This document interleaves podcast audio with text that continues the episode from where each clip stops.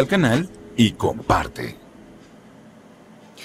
Hola, ¿cómo están? Bienvenidos una vez más a Corazones Encendidos, segunda temporada. ¿Estás preparado para alabarle al Señor? ¡Vamos! ¡Vamos con las palmas! ¡Uh! Me llena tu gracia, me llena tu amor, me das tus promesas, rebosa tu favor en mí por siempre.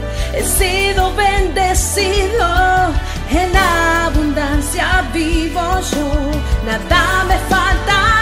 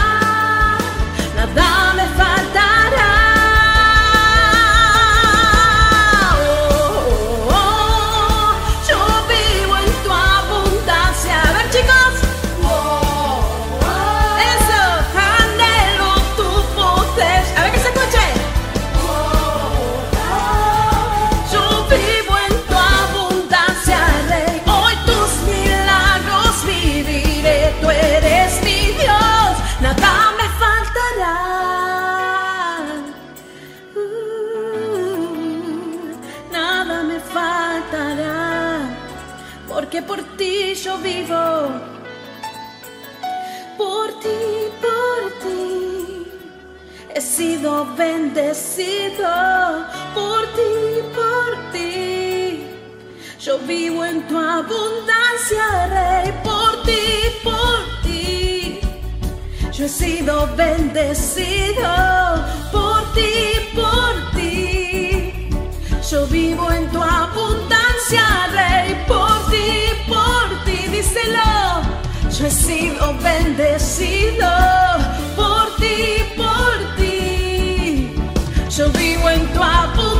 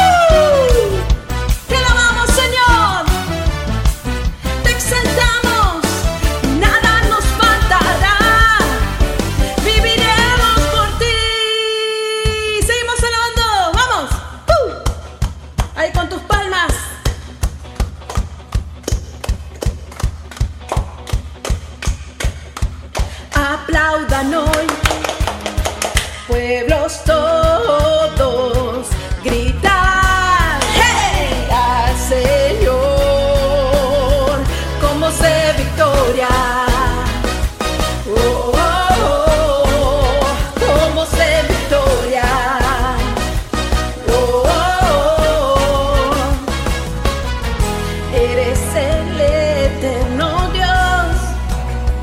Brilla hoy con tu luz, que todos puedan ver. Sí, nos diste esperanza, Dios. Venciste en la cruz para salvarnos, Rey. Cantamos aleluya.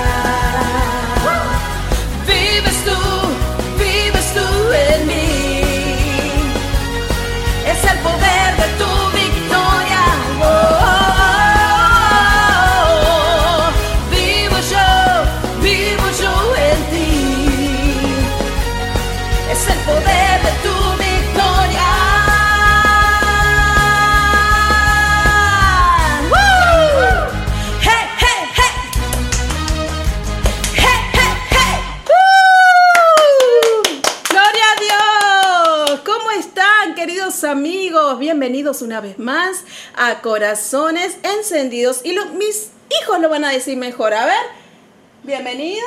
Bienvenido corazones encendidos y quiero que lo, mengui- lo bendigas a todos. Que Amén. lo bendiga, que Dios te bendiga y la, que te toque tu corazón la palabra de Dios. Eso es, qué lindo. Gracias papá, porque siempre como decimos, nuestra casa servirá al Señor. Mis hijos, mi esposo, acá reunidos en mi casa, pero tratando de, de- hablar solo de Él. No se trata de nosotros ni de mí, solo se trata de Jesús. Y es lo que queremos transmitirte en esta noche, una palabra de fe, una palabra de esperanza. Así que ahí aprovecha este momento para estar compartiendo este link con tus amigos.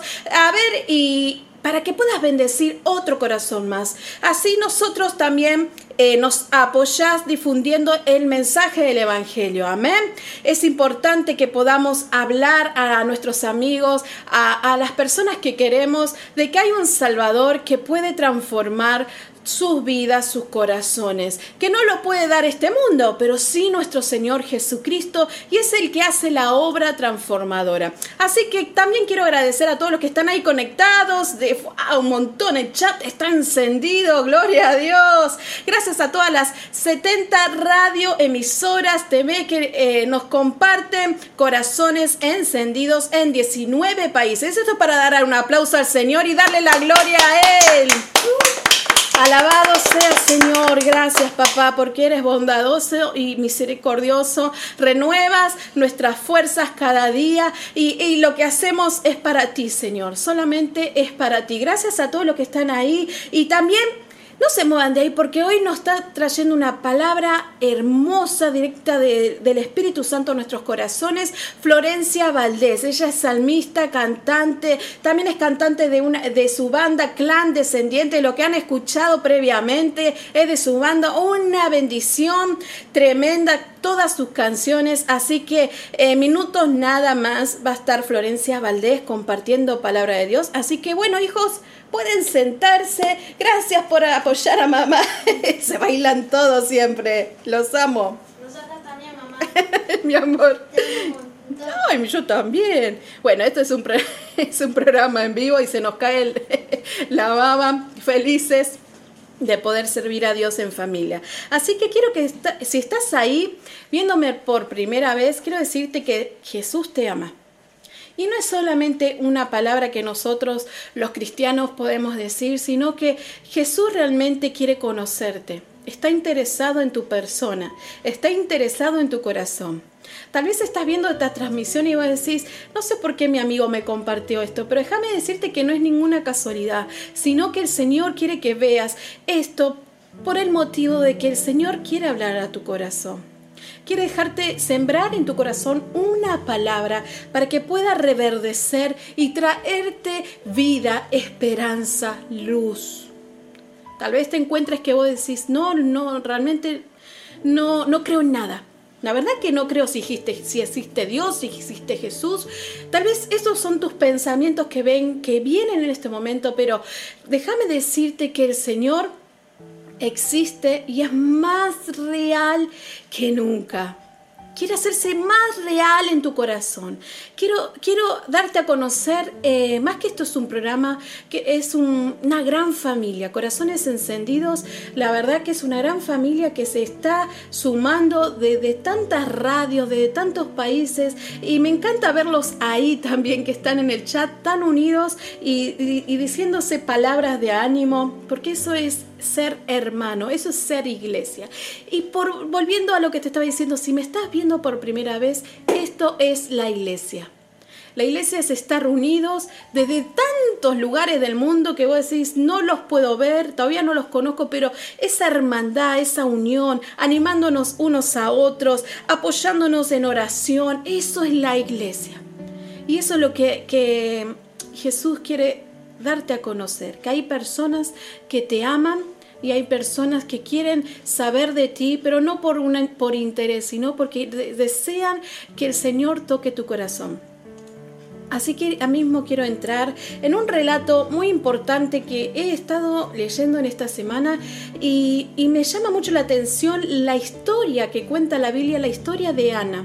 No sé si muchos lo conocen, pero bueno, para los que no lo conocen la historia de Ana, me gustaría eh, darles una breve narración todo esto está en Primera de Samuel, desde el capítulo 1, desde el versículo 1 al 18. Si lo pueden leer en sus casas o pueden tomar nota y lo pueden leer después, eh, estaría buenísimo. Yo lo que le voy a estar dando una, un breve resumen de la historia de Ana. Lo que la historia de Ana nos deja una enseñanza profunda. Ana nos muestra un carácter humilde, manso, de oración, de fe y sobre todo de agradecimiento. Muchas veces eh, nosotros tomamos eh, actitudes demandantes con nuestro Dios y, y, queriéndolos hacer cambiar de opinión al Señor todo el tiempo, a nuestro Dios, dándole órdenes y, qué hacer y qué no hacer, qué, me favorece, qué no me favorece. Eh, en realidad nosotros sabemos, los que amamos a Dios, que todo lo que Dios nos hace pasar nos ayuda para nuestro bien. Tal vez ahora me está escuchando y vos decís, no, no sé si es tan así, pero déjame decirte que sí, porque el tiempo eh, es perfecto y, Dios hace todo para nuestro bien. Muchos eh, deberíamos emplear la actitud de Ana, una, una, una mujer de fe, de oración. Y esa vida revela es esa clase de, de persona que al Señor le agrada esa clase de persona que, lo busca a diario, que dobla sus rodillas y que es desinteresado a su vez. Es por eso que esta historia eh, es hermosa. Ana, Ana eh, estaba ella atareada con los preparativos del viaje. Ella estaba casada con el Cana. Ellos preparaban cada año un viaje hacia el tabernáculo que estaba en Silo, ¿no? Y, a su vez, el Cana, su esposo, en ese momento existían matrimonios poligámicos y estaba eh, casado con otra mujer que se llama Penina. Ella tenía, con él tenía hijos. Pero acá hay un problema. Ana eh, era, digamos, no sé si decimos la preferida, pero bueno, el Cana, su esposo, la amaba mucho eh, a Ana, pero había un problema. No podía darle hijos, era estéril. Entonces, ¿Cómo viene el problema con las que somos mujeres? Entendemos que, es, algo que es un dolor que crece en nuestro corazón cuando no podemos tener hijos. Entonces, Ana, ¿qué hace ella? Ella mantiene su mente ocupada en arreglar todo el viaje porque realmente ella sabía que había algo que la atormentaba no solamente era el dolor de que no podía tener hijos, sino que Penina, su, la otra mujer de su esposo, la atormentaba a diario y, se burlaba, digamos así, por no tener hijos, porque eh, estaba celosa realmente, la odiaba. la odiaba por ser, digamos, eh, más agradable ante los ojos de su esposo. Amén. Ella, y entonces eh, Penina le recalcaba todo el tiempo Ana, sos estéril, no servís para nada. Yo me imagino así. Eh, la verdad que, que, inútil como mujer que sos, no puedes darle hijos a tu esposo. Y todo el tiempo eso, ¿no? esos aguijones en la carne. Entonces, ¿qué hacía ella? Se entretenía, su mente estaba, quería hacer de todo para evitar eh, estar ocupada y estar eh, preocupada en todo lo que esta mujer eh, la, la, mm, la, torturaba realmente, emocionalmente, con palabras. A veces las torturas no son tanto violentas con, con agresiones, sino también las palabras. Todo lo que sale de nuestra boca puede ofender, puede herir. Así que trata de donde estás si ves alguna persona así, o decís, mm, a veces es mejor callar y apoyarla. En vez, eh, esta mujer, Penina, en vez de consolarla, de, ser empática con su situación, ella no, aprovechaba la situación para, para darle para que tenga realmente la envidia, los celos, la bronca. Pero todo esto sucedía ¿por qué? Porque cada vez que iban a hacer sacrificios, ciertas partes de sacrificio que hacía el Cana era para los hijos de Penina. Pero había una, parte del sacrificio que era importante que la hacía de, para Dios, ¿no? Para, para Ana. Entonces eso, eso le daba bronca y odio. porque ella? porque ella y solamente a mis hijos y yo no existo? Esto es lo que pasaba en la mente de Penina, ¿no? Entonces esta mujer era como hoy en día serían los que hacen bullying de forma serial. Bueno, así estaba esta mujer. Entonces, ¿qué pasa con la historia de Ana? Ella nos ayuda a, afrontar situaciones insoportables. Si vos estás pasando por problemas que realmente te desgastan y te sacan la alegría, entiende, entendé que esta historia te va a animar en esos momentos que realmente vos decís, no quiero seguir más, realmente me cansa. Bueno, ¿qué hizo Ana? Ella hizo algo muy importante. Eh, ella, su aflicción, su dolor aumentaba muy adentro, pero nunca, nunca dejó de creer en Dios, nunca dejó de orar a Dios, acudió a, a Dios en oración. Cuando ella entra al tabernáculo, entra llorando, entra llorando y se dobla de rodillas y, le dice, porque ella dejó, ah, mira, dejó hasta de comer, lloraba todo el tiempo y su esposo le decía, ¿qué te pasa mujer? ¿Por qué estás tan afligida? ¿Que yo no te basto con solamente yo en vez de tener tantos hijos? Bástate conmigo nada más está todo bien. El, yo me imagino al tipo tan... Eh, queriendo consolar a su mujer y no creo que esté al tanto de lo que la otra mujer le hacía. Entonces eso nos dice que Ana era reservada y era mansa de espíritu. Ella no iba a contarle, mira, porque esto me hizo... Esto, ¿Cuántas veces nosotros tenemos problemas hasta con nuestros propios familiares y decir, este me hizo esto y vamos, y vamos de rueda en rueda contando? Entonces, ¿qué hizo Ana? Ella se reservó toda esta aflicción para Dios y todo lo que a ella le afligía lo contaba a Dios en lo secreto, en su cuarto de guerra, en el tabernáculo. Ella, ella eh, entra a orar y hace esta oración. Dios Todopoderoso, yo soy tu humilde servidora. Mira lo triste que estoy. Date cuenta que lo mucho que sufro. No te, no te olvides de mí. Eh, presta atención muy bien a estas palabras porque son muy sinceras. Está entregando su corazón así, con dolor, pero eh, no le entrega el corazón a medias, le está entregando su entero corazón. Y le dice, si me das un hijo varón, yo te entregaré, yo te lo entregaré para que te sirva solo a ti todos los días de su vida. Como prueba de que te pertenece, nunca se va a cortar el cabello. Ana oraba en silencio. ¿Y qué pasó? Eli, Eli, el sacerdote que estaba sentado eh, en la puerta del tabernáculo, como no podía escuchar, eh, veía que hablaba muy como susurro Ana, eh, eh, no pudo escuchar la oración. ¿Y qué hizo este hombre, este sacerdote? Eso es lo que a veces nosotros eh, hablamos de que tengamos discernimiento antes de actuar, ¿no? Y este hombre la acusó, la juzgó y le dijo, ¿por, qué estás, ¿por qué estás borracha? Deja de tomar. Y ella le dice, no, no, Elisa, al sacerdote, realmente yo no tomé nada, soy una mujer de espíritu atormentado. Y entonces él le dice, eh, como que, ah, quedó así. A veces como hablamos sin saber, ¿no? Y, juzgamos a la persona porque no nos enteramos por, por, su propia boca. Pero ella, ella, se, ella se defendió ante esa injusticia. Pero no se defendió ante, ante Penina porque ella tenía esta aflicción. Ella sabía que era estéril y esa mujer todo el tiempo se lo decía, estéril, estéril, estéril, em, no puedes dar hijos. Y este sacerdote le dijo, eh, eh, no entres borracha a, a orar al Señor. Y ella dice, no, no, no, no es así. Entonces se defendió porque realmente lo que no es cierto, ella, ella lo, lo dice, no es así. Entonces lo justo era defenderse.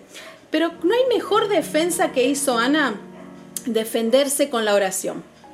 Ella no entró en pelea con esta mujer penina. Entonces, ¿qué hizo? Me arrodillo Voy a, voy a, buscar defensa en oración, porque el Señor se encarga de todo. Él se encarga de, de, de, todas esas personas que me quieren ver caer, que me quieren ver sufrir, que me tienen odio, esas personas que me persiguen. Bueno, eso hace el Señor. Eh, en su oración le pide que Él se encargue de todo, que tome el control. Entonces, el, eh, Ana, ¿qué hace? Le da gracias cuando sale del tabernáculo, ella da gracias al Señor y este... Eh, este sacerdote le dice que el Señor le conceda las peticiones de su corazón. Cuando ella sale del tabernáculo, su semblante cambió. Pero no es porque realmente vos decís, uh, esta es una mujer de doble ánimo, sino porque, porque la oración, vos podés entrar débil orando, pero salís victorioso y te hace una persona indestructible. Ustedes no saben lo poderoso que es entrar en el, en el cuarto de guerra, en entrar en el cuarto de oración, porque el diablo sabe, el enemigo sabe que si vos te sacas esas vendas de tus ojos, que, que ya vos tomás valentía para orar, entonces sabe que no te puede vencer. Es por eso que el enemigo muchas veces te, te, te, entretiene con cosas, mira lo que me dijo, mira lo que me hace y mira lo que... Busca, que, busca en oración tu defensa. No hay mejor arma poderosa y escudo de la fe que orar al Señor y presentar todas tus cargas. Sabemos que cuando nosotros oramos salimos victoriosos y que todo es posible para los que creen en el Señor. Él quiere que dobles tus rodillas, que te eh, entres en comunión con Él, que lo busques.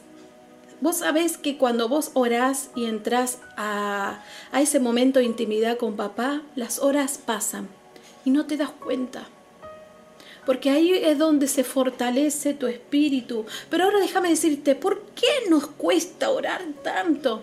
¿No te ha pasado muchas veces? ¿Por qué me cuesta orar? ¿Por qué buscamos pausas y decir, oh, voy a, bueno, voy a orar cinco minutos y, hay cosas que te entretienen? El enemigo sabe cuáles son las cosas que te afligen, que las que te traen duda. Entonces, Él quiere desenfocarte. Entonces te invito ahí que donde estés, que dobles tus rodillas en momentos de angustia, en momentos de aflicción y que no dejes que nadie ni nada ni nadie te diga lo que el Señor ya declaró para ti. Ana recibió un hijo llamado Samuel. Tremendo eso. Dios le dio su promesa. Amén.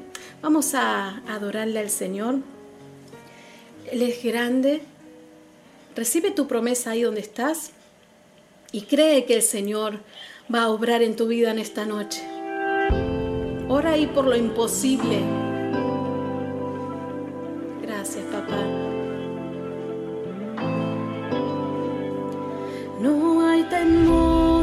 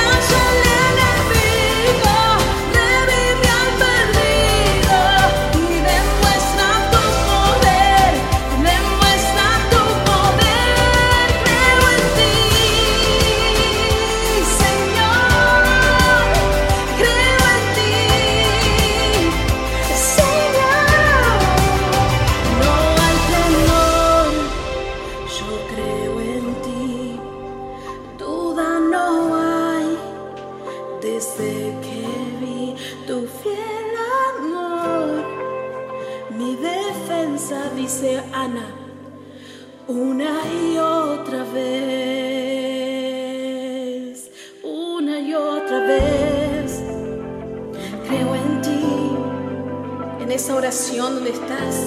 Dile, creo en ti, Señor, una y otra vez. Tú eres mi defensa. Tú eres mi escudo en todo lo que me aflige, en todo dolor.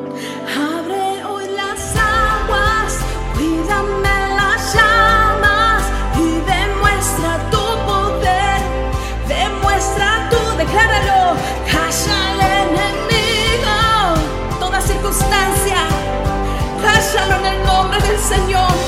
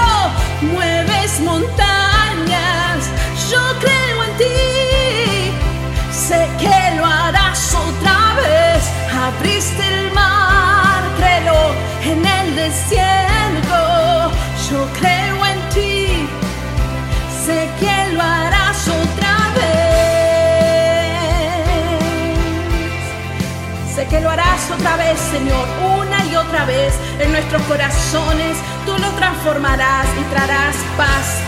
Así de este modo estamos recibiendo a nuestra querida amiga Florencia Valdés. Que seas muy bienvenida Corazones Encendidos. Que Dios te bendiga, Flor. Hola Sole, Dios te bendiga, muchas gracias. Sí, quiero saludar a toda la audiencia de Corazones Encendidos que está del otro lado ahí expectante. La verdad que es un privilegio poder estar en este programa que bendice, sí, que bendice generaciones. Sí, hemos venido de cantar, de adorar. Ahora llegó esta parte que también es muy importante que es la palabra de Dios. Así que si estás del otro lado ahí, comenzá a compartir el link y comenzá a bendecir a otros como un modo, un sistema de evangelismo, ¿sí? Así que bueno, ahí nos preparamos para recibir lo que Dios tiene para nuestro corazón, lo que Dios puso en mi corazón en este día para poder compartir con vos, ¿sí? Hoy quiero hablarte sobre la fe, ¿sí? Pero antes de hablarte sobre la fe, quiero agradecer a Raúl, quiero agradecer a Sole, a todo su equipo que están trabajando. Gracias por esta invitación, gracias por este privilegio. Y bueno, nos metemos ahora en la palabra de Dios. Sí, en hebreo, sí, una palabra muy conocida, sí, una palabra muy poderosa cuando le cae a uno la revelación, sí, dice Hebreos 11, es pues la fe, la certeza de lo que se espera espera y la convicción de lo que no se ve. Sí, esta es una palabra poderosa y en pocas palabras quiere decir es que yo estoy confiado, estoy totalmente confiado en Dios, en que voy a recibir algo, estoy convencido de que algo existe aunque todavía no lo vea. Sí, yo sé que voy a recibir algo, no lo veo, todavía quizás no fue creado, pero yo sé que dice que la fe lo puede crear. Y hay algo muy importante, es que nosotros debemos activar nuestra fe. A veces decimos tener fe, pero a la hora donde estamos en crisis, donde estamos bajo presión, esa fe no aflora, no se activa. ¿Por qué? Porque ella necesita ser entrenada. Debemos activar la fe. Y yo creo que en estos dos años donde estuvimos en esta pandemia, ¿sí? Eh, hemos activado y hemos trabajado esa fe, hemos vivido por fe el día al día, quizás sin saber, con incertidumbre de lo que iba a pasar, pero ahí confiados en que Dios iba a estar. La fe, la fe mueve la mano de Dios, sí, la fe, cuando vos activas tu fe, esa fe mueve la mano de Dios a tu favor, a favor de tu familia, a favor de tu circunstancia. Eso es lo que hace la fe, ¿sí? La fe hace que yo aunque mi presente, el presente que yo tenga acá me diga lo contrario, vos me podés decir, pero yo mira lo que me está pasando, estoy pasando por tiempos de enfermedad, estoy pasando por escasez, estoy pasando por problemas económicos difíciles en tu negocio, en tu familia, ruptura, separación, necesitas restauración en la familia y ves todo destruido y no te deja activar esa fe, pero ahí está lo que habla Hebreos 11, es, que yo espero algo que todavía no veo, aunque tu presente te quiera venir a hablar lo contrario. La fe hace que vos puedas ver detrás de ese presente, veas un futuro glorioso,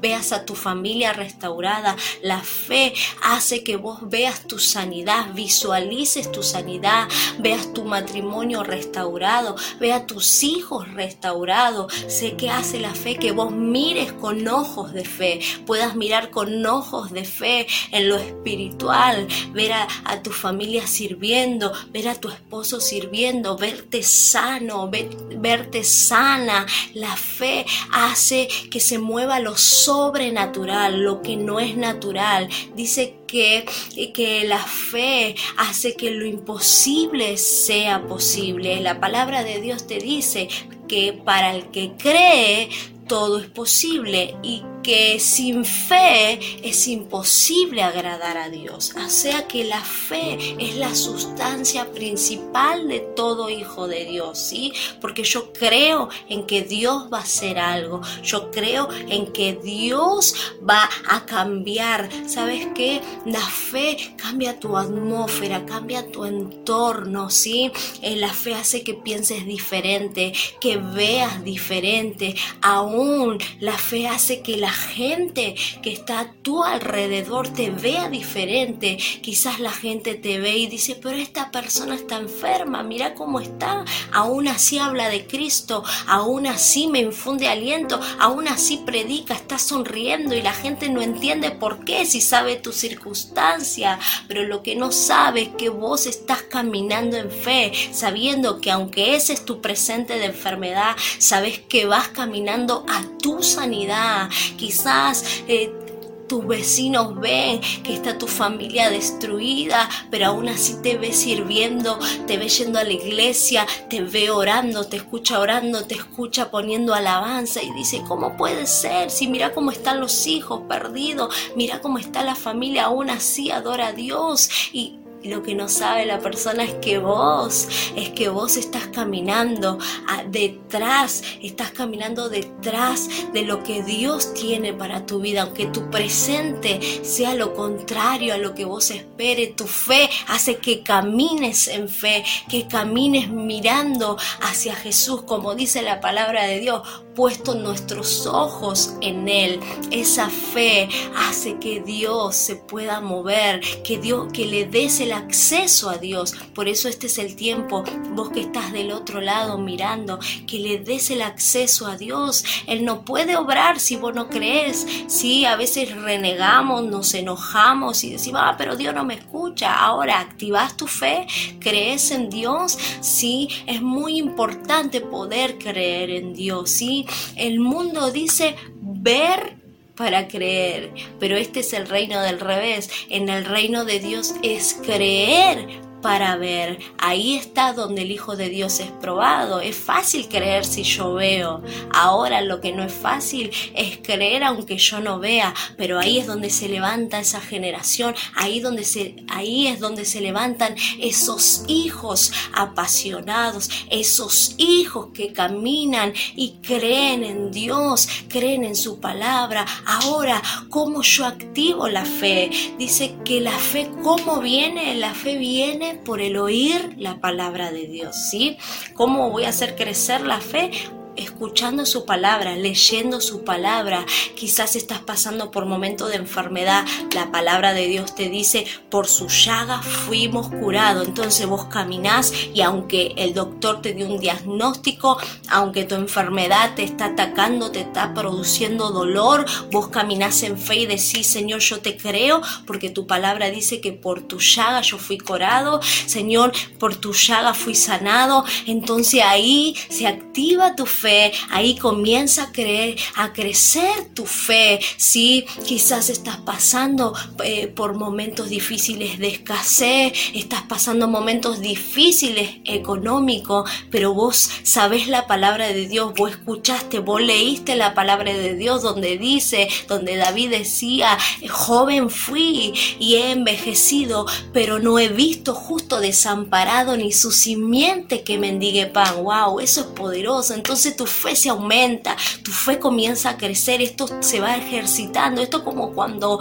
uno va al gimnasio y hace ejercicio, no levanta 200 kilos de uno, empieza con 5, empieza con 10, con 15 y así va subiendo. Así es la fe, hay que ir ejercitándola y cómo la hago crecer por medio de la palabra. La palabra es la que produce ese cambio, la palabra es la que hace que esa fe crezca. Yo no sé lo que vos estás pasando, pero es tiempo de que comiences a activar esa fe. Es tiempo de que comiences ahí a creer, a proclamar, de que tu boca declare la palabra, porque la palabra de Dios no vuelve vacía. Déjame decirte, ella no vuelve vacía. Dice que Dios envía esa palabra y tiene que cumplirse. Y si Dios declaró algo sobre tu vida, aunque hoy no lo estás viendo, comienza a creerle, porque Dios lo va a hacer.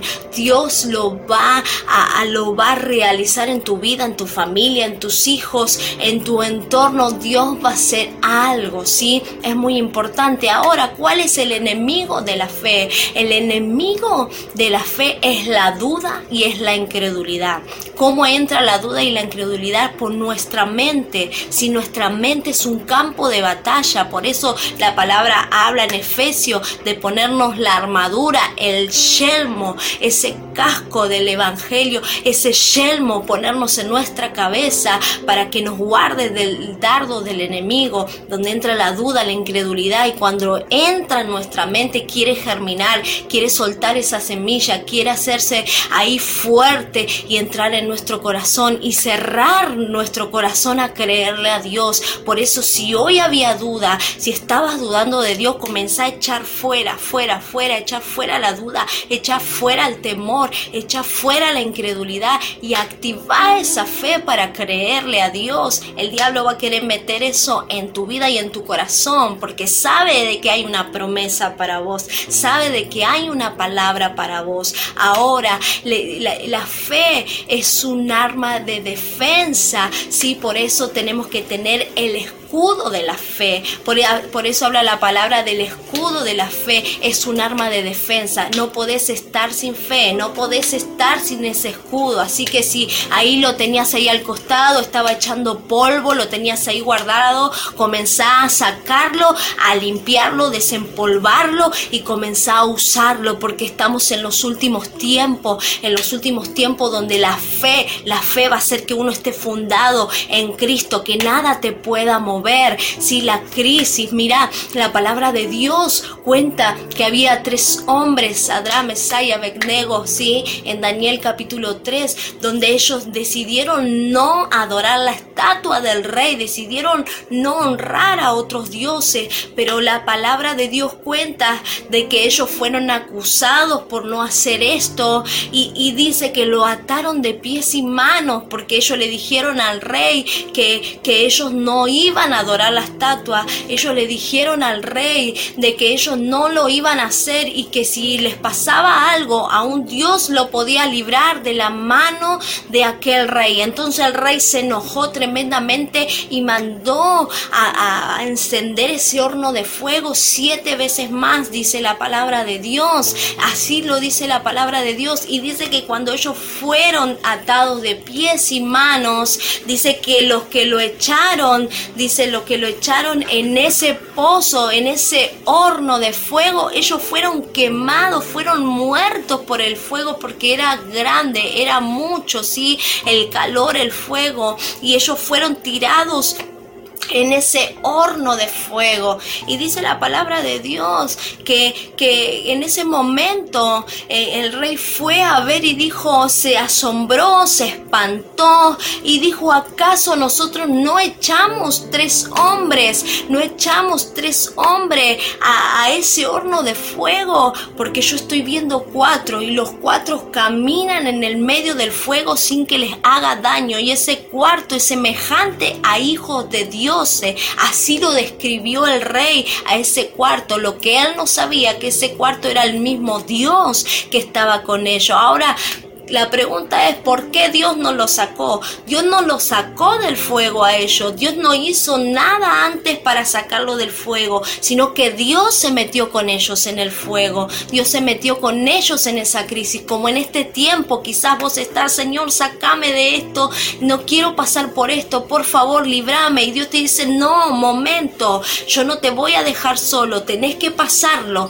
Tu fe tiene que ser ahí. Tiene que comenzar a activarse. Que creer y Dios te dice, yo no te voy a dejar solo, yo me voy a meter con vos en esa crisis, me voy a meter con vos en ese problema, en lo que estás pasando y vamos a salir victorioso. Y esto es tremendo porque dice la palabra de Dios que cuando ellos fueron sacados de ese lugar, dice que sus ropas no estaban quemadas, dice que su pelo no estaba quemado, no tenían olor a, humo, no tenían olor a nada del fuego. ¿Qué es lo que te quiero decir? Cuando Dios se mete con vos en la crisis, no van a quedar secuelas de esos procesos, no van a quedar secuelas de esos desiertos, de esa crisis, porque va a ser Dios el que vaya con vos. Por eso es tiempo de creerle a Dios, es tiempo de creer que si estás pasando por dificultades, tu fe va a hacer que la mano de Dios se active y Él se meta con vos en esa crisis y Él no te va a dejar, Él te va a sacar victorioso. Por eso es tiempo de creerle a Dios. Así que ahí donde estás vamos a orar y vamos a declarar que nuestra fe comienza a crecer, comienza a activar. Señor Jesús, te damos gracias Padre por este tiempo. Gracias Señor por tu palabra, Señor. En este día, Señor, renunciamos a la duda, renunciamos a la incredulidad, Señor, y creemos, Señor, que nuestra fe se activa. Aunque nuestro presente nos demuestre lo contrario, miramos más allá con nuestros ojos espirituales, Señor, nos movemos vemos y caminamos en fe, caminamos sobre la palabra, caminamos bajo cielos abiertos, caminamos bajo cielos de bendición, Señor. Somos sanos, somos restaurados, somos libres, Señor, porque creemos que tú ya lo hiciste, Señor. Y creemos, Señor, que si estamos en crisis, tú te metes con nosotros y no quedarán secuelas, así como estos tres hombres que no hubo, Señor, señal de humo ni de que estuvieron en un horno de fuego. Tú los guardaste y los sacaste ileso. Así lo harás con cada uno de nosotros y con los que están del otro lado, Señor. Y declaramos que en esta semana milagros, sanidades, Señor, por medio de esa fe, Señor, declaramos que tú reviertes toda circunstancia, cambian los presentes, Señor. Creemos en el nombre de Jesús, Señor. Amén y amén. Ah, te bendigo en este día. La verdad que es un privilegio y un saludo desde acá. Dios te bendiga, Sole. Gracias.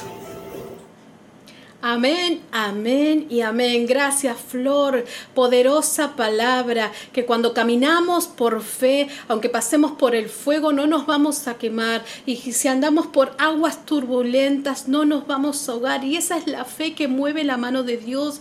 Y la fe y la oración te conecta con el Padre y hace que nosotros ampliemos nuestra visión. Así que ahí donde estás, provoca tu victoria, ora, dobla tus rodillas, creyendo que Él hará todo posible en tu vida, en cualquier situación. Te adoramos, Señor. Ahí yo quiero que, que cierres tus ojos una vez más y quiero hacer esta oración de fe para los que me están viendo por primera vez y si también quieres aprovechar este momento, ora conmigo. Señor, te abro mi corazón, entra a mi vida, te acepto como mi Señor y mi Salvador. Perdona todos mis pecados desde mi juventud hasta hoy.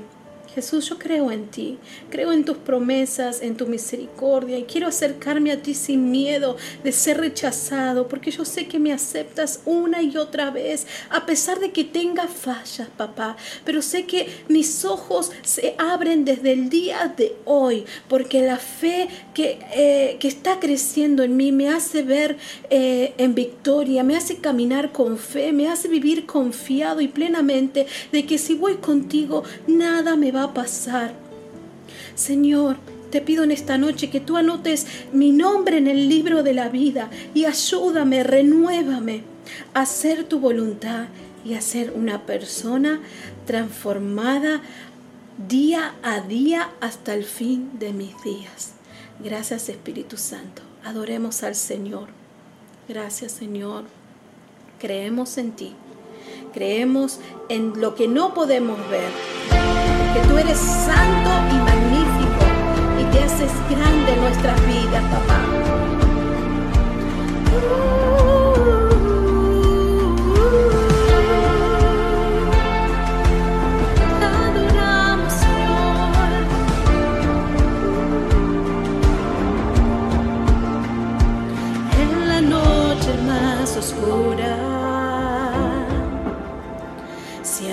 Habrá una canción resonando en las paredes del más débil corazón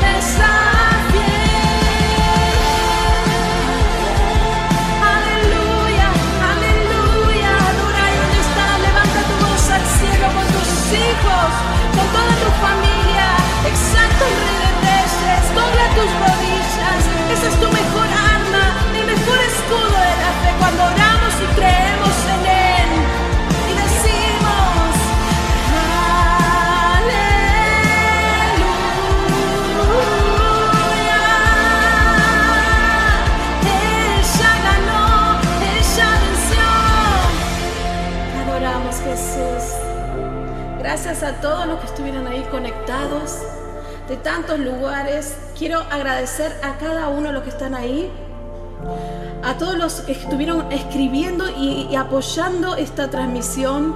Gracias Roberto Álvarez Galloso, Radio Cristiana, Entre Amigos, eh, Pedro Salazar, Salón Mixto, Amelia González, Estefanía Valdés, Tu mano, eh, tu mano sostendré, Noemí Reyes, Radio Oasis, eh, Natalia Vélez, Noemí Reyes, a tantos que están ahí, Florencia Valdés, gracias Flor por esta palabra poderosa, Laura Palavecino, a CBN Neuquén Radio, a todos los que nos están transmitiendo, Paola Argueta desde Guatemala, gracias, a todos. Gracias una vez más.